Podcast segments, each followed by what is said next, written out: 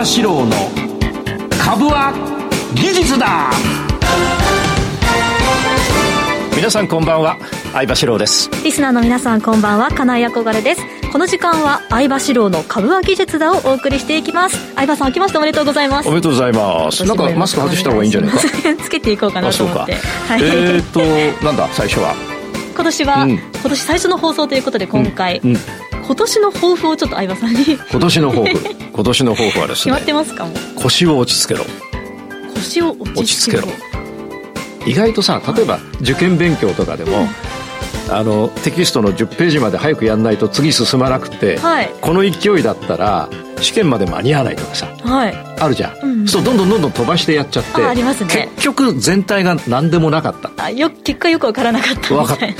だからもう間に合わなくてもいいからじっくりじっくりじっくりじっくりじっくりやって、はい、できたとこまでで勝負しようと。ところがそうやってると結局終わるんだよね。あそんな終わらせようと思って手を抜いて全部やると何にもならない。相葉さん結構もうすでに落ち着いていらっしゃるイメージでしたけれども。全然そんなことない。もうね過去60年ね落ち着かないで生きてきたことをね反省。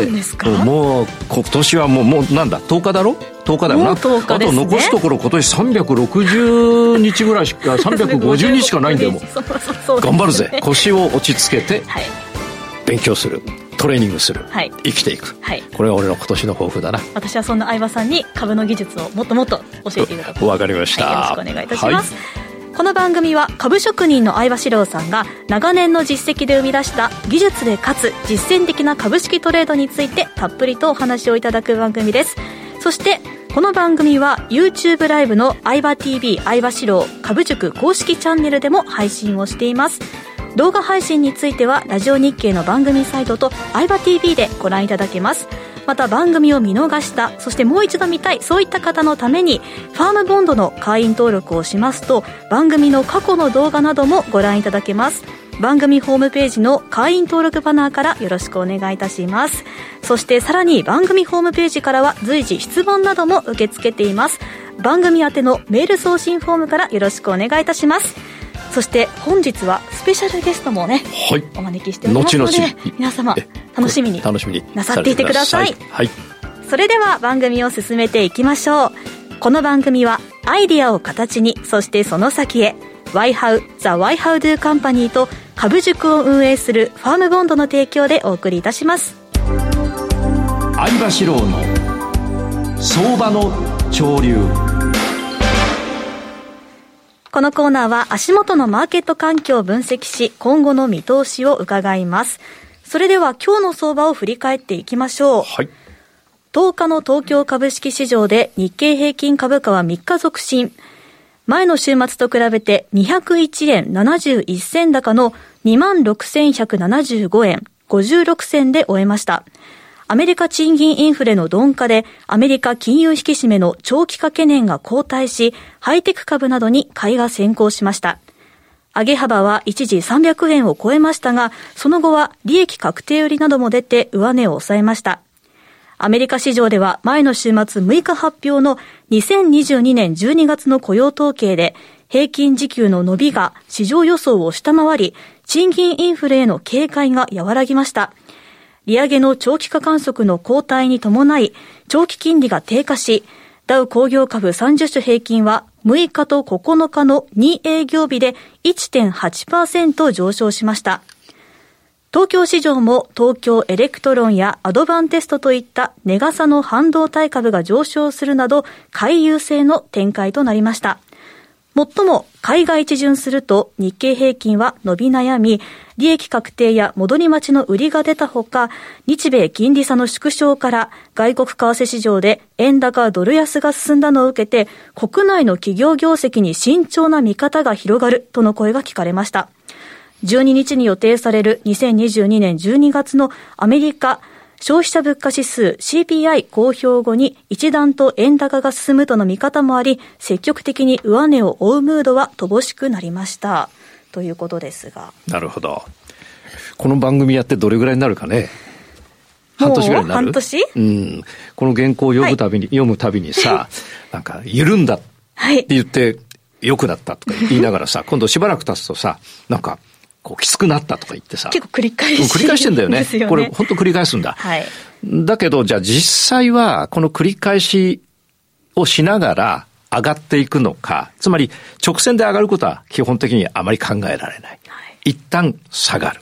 そしてまた上がる。また下がる。はい、あるいは大きく下げて、一旦上げて、そしてまた大きく下げて一旦上げて、はい、そのどっちかなんだな。下がるためにもちょっとは上げが必要、うんうん、そうなるとね、この原稿が俺信用できないけど、原稿書いた人わかんないけどさ、緩んだっつったってさ、今週だけ緩むかもしれない。来週きつくなるかもしれない。これだけを信じるのはってことですね、うん、そうですね。で、物価は確かに上がってますよ。はい、この番組が始まる前でも、オイルが30何パーセント上がった。はい、30何パーセントだって君の給料30%上がったらすごいだろ？はい、嬉しいです、ね、うん。で、物価が上がってね、金利はやっぱり、あの、上がっていくと思うんだよね。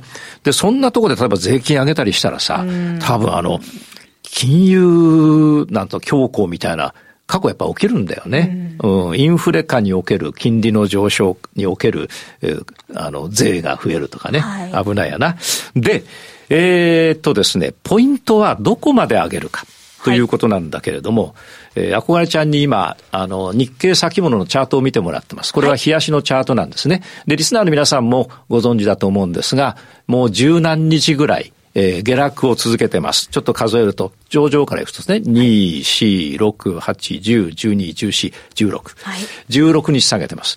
すと、相場流ですと、16日ぐらい、あるいは17日ぐらい下げると、はい一旦は下落が止まると。これはもう前からずっと、俺10年前から言ってるからね。はい。17。17だな。で、えー、ですから上がってきました。ただし、前回の水準まで上げるには、はい、えー、リスナーの皆さんは後でビデオで見てください。この部分から上昇前歯とこれだけ上げなきゃいけないんだ。結構ですね。うん、結構。ということは可能性としてそこまで上げないで、そして途中で失速する可能性の方がちょっとだけ高い。もし前回のこの下落のスタートですね。そうすると12月の終わりぐらい、はい、ぐらいまで上げるとなると相当パワーがいるでしょう。うちょっと上げるだけじゃそこまでは戻らないんで、でね、今日いくらだっけ？日経先物の終わりってえっ、ー、と、えー、2万6000円でしょ？はい。えー、前はだって12月ぐらい2万8000円とかいったと言ってたんだから。はい、それから、アイバリューだと、日経先物の場合、2000円ごとの、2000円ごとの節目で一旦止まる癖があると。はいはい、まさにこれ今日は2万6000ですから、1回は上がるんですよ。これがですね、ここで上がると思ってガーンと買っちゃった時に、四五日で下げられた時やられちゃうわけだ。これなんか俺なんかもう50年もそう、50年で、50年やってないな。40年、40年やってるから分かんのよ。大体こう、この後どうなるな。はい、だここは飛び乗るよりは、うん今日で上昇を始めて3日目、陽線3本目ですから、ね、もう1本か2本だよな。うん、うん、で、2万6千円あたりでぐじゃぐじゃやって下げたら下げだよ。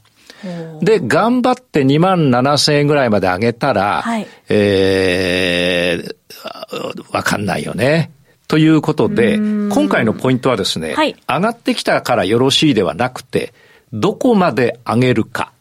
そして、あるところまで上がった後、はい、一旦下がるわな。一直線に上がることは絶対ありませんから、あるところまで上がった時に2万8000円までいかないで、上げ止まって下げた時に、次の下げが、ドーン。ドーンといかないで上がれば、あそうね、もう一回上がる。上がっていく。うん。あるいは、ドーンといかないでもう一回上げたけど、はい、2万7千円までいかないでまた下げちゃったらこれは大きく大きく下げるんだよね。だから、えー、っと、投資家の皆さんは気をつけなきゃいけないのは、はい、今回、いや、本当に上がっちゃうかもしれないよ。上が、ずーっと上がっちゃってさ、うん、なんか、相場しろ嘘言ったっつって、俺の藁人形に釘刺されても困るんだけど、基本的に一般的に考えれば、はい、えー、上昇、下落前の2万8000円とか、えー、8500円ぐらいまで上げるのは相当パワーがいるから、はい、一旦どこかで下がる可能性が高い。うん、その下げの手前まで持つのが、もし買いを持ってる方だったらですね、はい、いいと私は考えてます。それからもう一つかな。はい、まだ時間あるかな？14、まだちょっと時間あるね。えっ、ー、と、もう一つはね、ワークマン。はい。先週。話したでしょ？はい。ワークマン、これ、俺は買ってないぞと。はい。で、リスナーも買わないで、この動きを見ましょうって。そうですね。結構2万人ぐらい買ってんのかな？そんなことないけど。そうでしょう。うん。あの、見ましょうっていうお話をしまして、実際ワークマンどうなったかっていうと、その後、えー、今、今日で300、あれから200円か300円ぐらい上げてますね。前回の番組以降。うん、これ YouTube ライブの時に詳しく、どうして私は、あの、ワークマン、いいんじゃないのってお話をしたかを、これは理屈でお話します。はい、通常、理屈なしで、なんとなくで買っちゃってうまくいった繰り返しをやると、うまくなくなります。そうですね。うん、ね。えー、ぜひね、そういうふうにちょっと、えー、YouTube ライブでワークマンについて詳しく。はい。それから、あもう一つはどこまで上げるか。はい。これ気をつけた方がいい。ガンガン上げると思ってたら、どっかで引っかかっちゃうということでしょうかね。はい、今日はいい感じに巻き巻きできてますね。来てますよ。糸巻き巻きだよ。糸はい。以上、相場志郎の相場の潮流でした。はい。株は技術だ。投資の提言。ここでは相葉さんにトレードの提言についてお話をいただきます。はい。今日はですね、はい、えー、ちょっと画面出してもらえますか？はい。えー、今日は、上げのための下げ。下げのための上げ。なんか早口言葉みたいですね。うん、できる？上げのための下げ、下げのための上げ。そうこれね、実は今上がってますと。はい。でもこれはもしかしたら、いずれですね、えー、下げるための上げ。はい、あるいは今、下がってますと。な。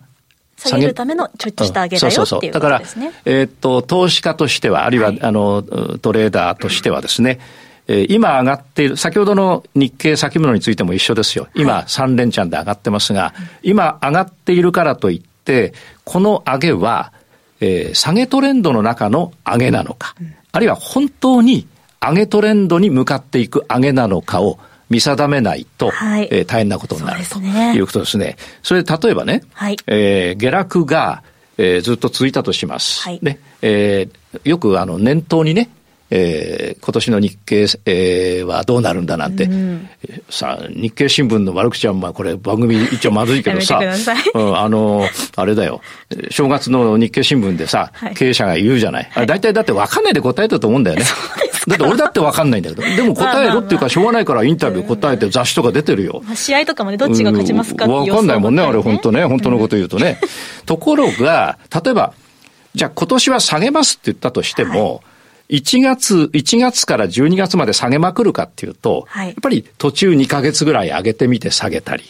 で、じゃあ下がるからって言って空売り入れるじゃない？そうすると4、5ヶ月経つとまた上がったりするわけだ。はい、で、そこを乗り越えるのってやっぱり非常にメンタル的に難しいし、資金的にも難しいので、やはりですね、長期トレンドの中で今上がってるけどそれは下げ、いずれ下げるため、下げの途中の上げ、はい、今下がっているけれども、それは悲観することはなくて、いずれ上がるための上げトレンドのだけの中の下げであるかどうかを抑える必要があるというのをですね、はい、えー、よく見た方がいい、うんうん、えー、それを見るためには、日足ではダメで、えー、月足、週足を見ながら、はい、過去の要するに、下値切り上がりとか、うん、えー、高値切り下がりとか、高値切り上がりとかを慎重に腰を据えて、腰を据えて見ていかないと、はい、えー、命の2番目か3番目か6番目に大事なお金をですね、はい、マーケットに、えー、投入してるわけですから、はい、多分多くのリスナーとか投資家はですね、はい、結構気楽に買ってると思うんだよね。隣のおばあさんが何か言ったとかさ、電車で立ってる時、立ってる時に前に座ってる人が雑誌見ててさ、なんか資生堂がいいって言ったから買ってみようとかさ、なんか、あの、もっとね、ちゃんと考えなきゃダメだな、トレンドをね。そうなんです。分析しないといけない、ね、分析しないといけないなというふうに思ってますよ。これあと何分まで話しゃいいんだろう。20分までいきましょうか。OK、よし。はい、えっ、ー、とですね、えー、いいね。はい、うん。そうすると、じゃあもっと詳しくいきますね。腰を据えていきますと。はい、と今日の、えー、日経先物について、先ほどはですね、はい、冷やしで見ていただきましたが、はい、えー、冷やしで見るとね、はい、まだ3連チャンの要線だと。で、ね、これが下落のスタートまでの2万8000に行くには相当道のりがあるねと。はい、だから、これは、あの、一筋縄ではいかない。途中で下げちゃう可能性があるから、うん、買ってる人は引っかからないようにということなんだけど、はい、これ冷やしです。ローソク足1本が1日ですが、ローソク足1本が1週間の週足を見ると、今全体の中でどこにあるのか。少し離れてみると、自分がよくわかるって、さっきなんか現場さんが言ってたな。打ち合わせの時にね。いや、これそうだよ。だって、冷やしだと今ね、冷やしだと、スペシャルじゃなくうん。冷やしだと下落の中の、ちょっと上がって、あ、名前言っちゃダメだな。今の忘れてください、リスナーの皆さん。それで、週足で見るとちょっと離れてみると、実は、えー、この何ヶ月か同じボックス圏で動いていて、はい、で、加減がここなんだよ。やっぱ1万6000円なんだよ。だから今回1万6000円で止まったと。はい、もしこの後少し上げて、はい、少し上げると、例えば1週間とか上げて、2万6000円を割ってきたときに、はい、これはちょっと良くないぞと。で、2万6000円割った後、割った後、はい、もう一回必ず上がるから、はい、その上げが2万6千円に届かず下げたら、多分これは大幅下落。大幅下落。はい、大幅下落。3回。いっぱい下げるってことです。そうですね。わ、ね、かった？はい、うん。そういうことなんですね。ですから少し離れてみると、上げの中の下げなのか、下げの中の上げなのかがよくわかります。はい、じゃあもう一つ。今度は月足を見ていただきましょう。景色がえー、景色がだいぶ変わってきました。はい、今度はローソク足1本が1ヶ月です。はい、ですからこれ、この画面、あの、アクマルちゃんに見てもらってますが、一番左は2008、えー、2007年、はい、えー、の後ですね、リーマンショックのあの後の、が見えてますね。で、えー、今、2023年の1月においてはどういう状況かと、去年1年間はですね、3万円で2回天井をつけて、こうね、3万円で1回天井をつけて下げて、えー、もう一回天井をつけたんで、はい、えー、こういうことだよな。神さんに小遣いあげてくれって言ったらダメだよって言われて、もう一回頼んだけどダメなので、もう小遣いあげてくれって頼まなくなったっていうこう下落なわけだ、これはな。難しくなったんです、ねうん、難しくなってたな、逆にな。3万円で2回天井をつけたわけだ。で、えー、加減を見てください。月足の加減もなんとですね、はい、やっぱり2万6千なんだよ。だこれ2万6千割ってくるとどうなるかっていうと、はい、この青いライン、えー、これはですね、30ヶ月移動平均線です。はい、の下に入ってきたな。うん、で、これ割って、割ってきて、で、1回上げても2万6千超えないで下げると、はい、次どの辺まで行くかっていうと、一つは2万4千円。うん。で、2万4千円さ割ったんだけど、もう一回軽く上げて、軽くしか上げないで下がると今度は2万円になっちゃうよ。2万円に日経平均2万円って大変なこと。これダメだよ。俺が言ったとかちょっと違うよ。そういう動きになったら可能性があるということで、実は世界的に、あの、アメリカのね、FRB も含めて日本の日銀もそうですけれども、はい、お金をだいぶ吸ってます。これが地球上にばらまかれていますから、はい、えー、これはえー、ジャブジャブになってるわけですね。いつかは終焉が来て、その時にインフレが発生して、えー、ということになって、それが過度に行きますと、はい、これ2万円だって当然あるわけだから、うんうん、えー、もし2万円行くとしたら、こう割って、2万6千割って、軽く上げたけど2万6千に届かずに、もう一度下げて2万4千を割って、もう一度復活した時に2万4千超えずに行くと多分2万円いっちゃうね。そうなると、俺なんか空売り得意だからね。全財産のさ、65%から70%は空売り取ってるからね。うん、そうそうそうそう。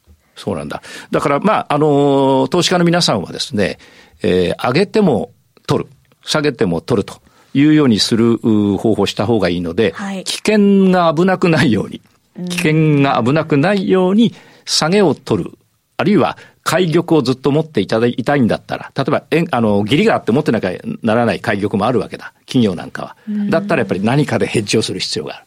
そうすると、えー、日経、えー、例えば、日本株が下がるんだったら、はい、それヘッジするためには空売りだけど、空売りで5000株ぐらいしかできないから、1回はね。そうすると何でヘッジするかと、日経の、あの、下がって儲かるやつでヘッジをするとか、えー、やらなきゃいけないと思いますね。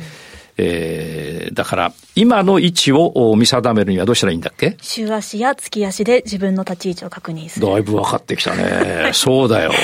で、俺の今年のさ、はい、スローガン何？腰を据える。お、すごいじゃん。なんか、なんか何でもわかるね。わかりましたよ。で、はい、今の日経先も、えー、日経先物の冷やしにおける、やっぱり日々におけるポイントは何ですか？え？ん？なんだ？今の、うん、今の立ち位置が上げの中の下げなのか、うん、下げの中の上げなのかっていうのを把握する。で、もっとそれ具体的に言うと、はい、今、3連チャンで陽線で上げているけれども、はいどこまで上がるかをそうです。そうです。それが3万円いくとか、はい、途中でこけるから、やっぱ基本は。はい、俺もう40年やってさあ、あれが途中でこけないっていうのは、まあ、見たことはあんまないもんな。うん。これはだから、途中でこけますよ。そこのこけた時の売りがどこまで続くか。うん、で、その後もう一回上がるから。軽く。そうなんですね、うん。で、その後が大きく上げるか軽くになるかによって、その後が変わってくる。そのちょっとした上げ、ちょっとした下げで、うん、毎回毎回ドキドキしてたらメンタルが持たなそうですけど、ね、まあ、大丈夫だよ。うん、腰を落ち着かせていたら大丈夫。うん、大丈夫。あの、ちゃんと勉強してて、はい、あの、見る方向がちゃんと、あの、ベクトルが合ってれば、はい、そこは大丈夫だと思うよ。自信持っていける。はい。ということですね。お後がよろしいようで。ありがとうございます。以上、株は技術だ、投資の提言でした。ワイハウことザ・ワイハウドゥカンパニーをご存知ですか？ワイハウは音楽と IT を融合させたエンターテイメント事業、IT ソリューション事業、飲食関連事業、教育事業など幅広いジャンルの開発とサービスを行う企業です。音楽と IT 技術の融合、NFT 事業やブロックチェーン事業を推進するために音楽家であり最新の IT 技術に深い知識を持つ小室哲哉氏とエンターテインメント事業を通じてさらなる飛躍を目指しています。多くの出会いや情報ネットワークを通じて先端的でユニークな顧客価値、社員価値、社会価値を発見し真に豊かな生活文化を創造する。アイデアを形にそしてその先へ。証券コード3823ザ・ワイハウドゥカンパニーワイハウ。詳細は番組ウェブサイト右側のバナーをクリックもしくはワイハウで検索。この番組は、アイデアを形に、そしてその先へ、ワイハウ、ザ・ワイハウドゥカンパニーと株塾を運営するファームボンドの提供でお送りいたしました。そして、ここからは本日のスペシャルゲストということで、はい、日本を代表する経営者の方をゲストとしてお招きいたしました。ザ・ワイハウドゥカンパニー株式会社社外取締役、玄馬明さんです。よろしくお願いいたします。お願いします。こちらこそよろしくお願いいたします。はい、今、あの、日本を代表する経営者というお話をしましたが、はい、あの、ザ・ワイハウドゥカンパニーも立派な、えー、リスティングカンパニーでありますが、えー、玄馬さんはですね、えー、エクセレントカンパニー、えー、資生堂ですね。資生堂を知らない人っていないどいないよね。資生堂の社長と会長を歴任されて、はい、なんか先ほど伺ったら、えっ、ー、と、イタリアにも駐在をされていらっしゃるんですね。えー、いうことで、今日は、えー、その資生堂の社長会長を歴任されて、えー、そして2022年からでいらっしゃいますから、そうですね。え、えの、ワイハウカンパニーの社外取締役に、えー、ご就任ならということです。で、早速ですが、はい、えー、会社名、はい、えー、現場さんがいらしてから、えー、アクロディアっていう名前がですね、この、ザ・ワイ・ハウ・ドゥ・カンパニーに変わりましたが、これは名付け親が現場さんと伺っておりますが、はい、はい、どういう思いでこのお名前を提案されたんでしょうか？そうですね。私自身はですね、あの、アクロディアを見まして、で、この会社そのものがね、はい、技術志向の会社であって、はい、やっぱり、マネージメントがですね、はい、なかなか行き届いていなくて、で、そういう意味からすると、パフォーマンスもですね、上がってない。ここを変えれ、変えない限りですね、この会社の将来性はないんじゃないかなというふうに思いまして、ただ、あの、ブランド名をつければいいというもんじゃなくてですね、そのブランドの形の中にはやっぱり思いがありますからですね、その思いが組織内に浸透するように考えまして、えー、一般的に言われているのはですね、経営というのは理念があって、また哲学があって、精神があって、えそしてそれをやるですね、えー、やり方で戦略がある。で、さらにはそれを実践をしていかなきゃならないという。で、その結果としてですね、やはりパフォーマンスを上げる。で、企業ですから、はい、企業の使命というのは、どうしても営業利益をですね、しっかり確保することが使命だと思うんですね。で、そういった内容をですね、文字に表したときに、why, how, do, company となるわけですね。なるほど。で、この形だけじゃなくて、はい、内容をしっかりやっていくためには、はい、理念に裏、裏打ちされたですね、経営というのが、これから成長をする原動力になるだろうし、さらには将来性もですね、はい、出てくるという確信を持ってですね、はい、この名前をですね、付けさせていただきます。もうちょっとじゃあもっと確信ですが、その理念とかですね、はい、そういうものをこのザ・ Why, How, Do Company、もう少しリスナーの皆さんに分かるように。そうですね。ええー、お話しいただきますと。あのー、座はですね、はい、固有名詞としてですね、えーはい、座をつけてまして、はい、で、ここに独自性をですね、しっかり考えたい。それから、先端性を考えたい。そういった意味で、他にはないですね。はい。えー、 something difference 的なね、ことをここに座の中にですね、はい、入れました。はい、で、ホワイのところはですね、はい、これは最近よく言われているですね、パーパスなんですね。パーパス。はい、目的。目的。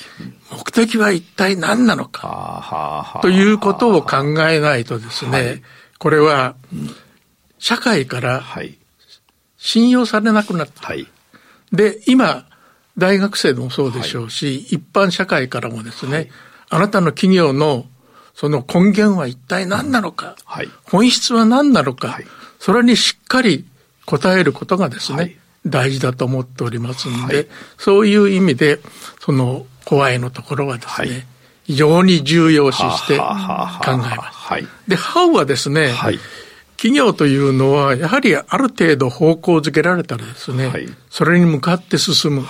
進み方っていうのが私は戦略だと思うんですね。戦略はよく言われるのはですね、ストーリーだっていう。はい、でストーリーは非常に大事なんですね。はい、で、そういう意味も含めてですね、ハウのところにはそれを意図つけております。なるほど。で、do は、物事は何でも計画してもですね、実践をしなければ見当たれませんから。そうですね。はい。で、実践をするためにこの do をですね、はい、非常に大事にしていこうじゃないか。はい、で、最後のカンパニーはですね、はい、これは先ほどちょっと申し上げましたように、企業の存在意義って何だろう、なるほど。というところに焦点を当てるとですね、企業のやっぱり存在意義というのは、営業利益をしっかり稼ぐことです。そのことを意識してですね、あえてカンパニーも付け加えて。で、このビジネスサイクルを回すことによって、将来性もわかるし、それから利益もですね、確保できるという。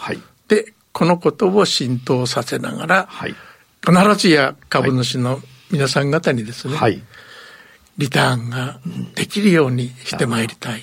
そんなふうに。なるほど。これ我々ザ・ Why How Do Company をもっと軽く番組で話したけど。私はそんなことなかったですよ。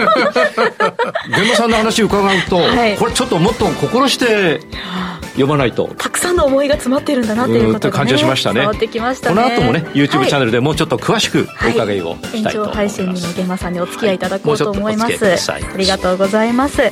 それではリスナーの皆さんにはまた来週お会いしたいと思います。すね、来週はいらっしゃる、来週はね、オーストラリアオープンにスポンサーなんで、はい、ちょっと行かなきゃいけないです、ね、ということは、来週の分はまた収録。で。すいません申し訳ありません、はい、内容深くやります。はい。よろしくお願いいたします、はい、それではまたリスナーの皆さんまた来週です。ちょっとそれでは。指を拝借いたしまして株は技術だ